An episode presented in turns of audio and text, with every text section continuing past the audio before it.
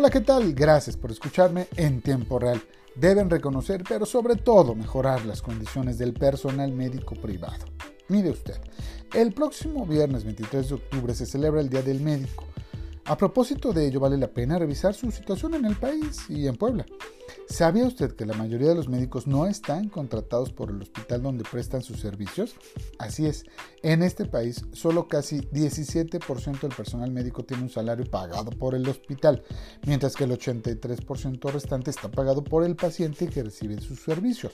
Y es que desde el punto de vista del modelo de negocio, pues sí, el hospital invierte, construye, crea infraestructura y le presta una renta al médico, que en realidad lo paga el paciente, pues las instalaciones, los quirófanos, los cuartos. Mire usted, de acuerdo al INEGI, en 2018 los establecimientos particulares de salud tenían a 90.784 médicos, 75.510 de esos, o sea, el 83.2% son médicos en acuerdo especial, así les llaman, que son contratados por el paciente. Y 15.274, o sea, 16.8%, se encuentran en la nómina del hospital. Pero cuando digo contratados por el paciente, pues no podemos hablar de que tienen un pago quincenal, una nómina, no es así, es pues el paciente le paga cuando lo atiende, cuando por ejemplo pues le hace una intervención, sí, no es un pago mensual o quincenal o permanente, pues. Al tener contratos de este tipo, el personal médico no tiene beneficios como por ejemplo la seguridad social, lo cual es una gran contradicción, ¿no cree usted?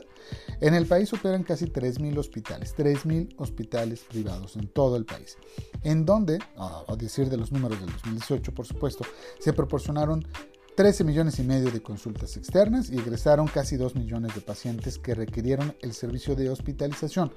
Puebla está en el top 6 de los hospitales con más pacientes atendidos y camas disponibles. Mire, representa el 5.3% del total de camas disponibles en el país. En 2018 las entidades que concentraron la mitad, un poquito más de la mitad de las camas sensables fueron Ciudad de México con 14%, Estado de México con 11%, Jalisco con el 9.3%, Guanajuato con 6.2%, Nuevo León con 6.1% y Puebla con el 5.3% del total de camas. Las entidades que concentraron casi la mitad de los establecimientos particulares de salud son otra vez Estado de México con 460 establecimientos, Ciudad de México con 260, Jalisco 200 14, Guanajuato 203, Michoacán 145 y Puebla 141. De cada 100 establecimientos privados, 91 tienen la categoría de hospital general, 5 de gineco-obstetricia, 3 en, otro hospital, eh, en otra especialización o otra especialidad y el resto corresponde a pediatría, psiquiatría y traumatología. En el 2018, los hospitales particulares registraron a casi 91 mil médicos, 89 mil 846 en atención directa con el paciente y 938 en el desarrollo de otras labores. Considerando el total de médicos que atienden directamente a los pacientes, 83.8% son especialistas. Le repito el dato. 8 de cada 10 médicos que atienden directamente a los pacientes son especialistas. O sea, se echaron más de 10 años estudiando. 12.1% médicos generales. O sea, solo el 12% son médicos generales. 2.1% residentes, 1.2 odontólogos, mm, solo 1.2% son odontólogos y menos de 1% pasantes. En los hospitales particulares de salud de México, de cada 100 personas con funciones paramédicas, 50 son enfermeras generales, 21 auxiliares de enfermería, 11 enfermeras especializadas, 5 pasantes de enfermería, 4 de otro tipo de enfermeras y 9 pertenecen a otro personal paramédico.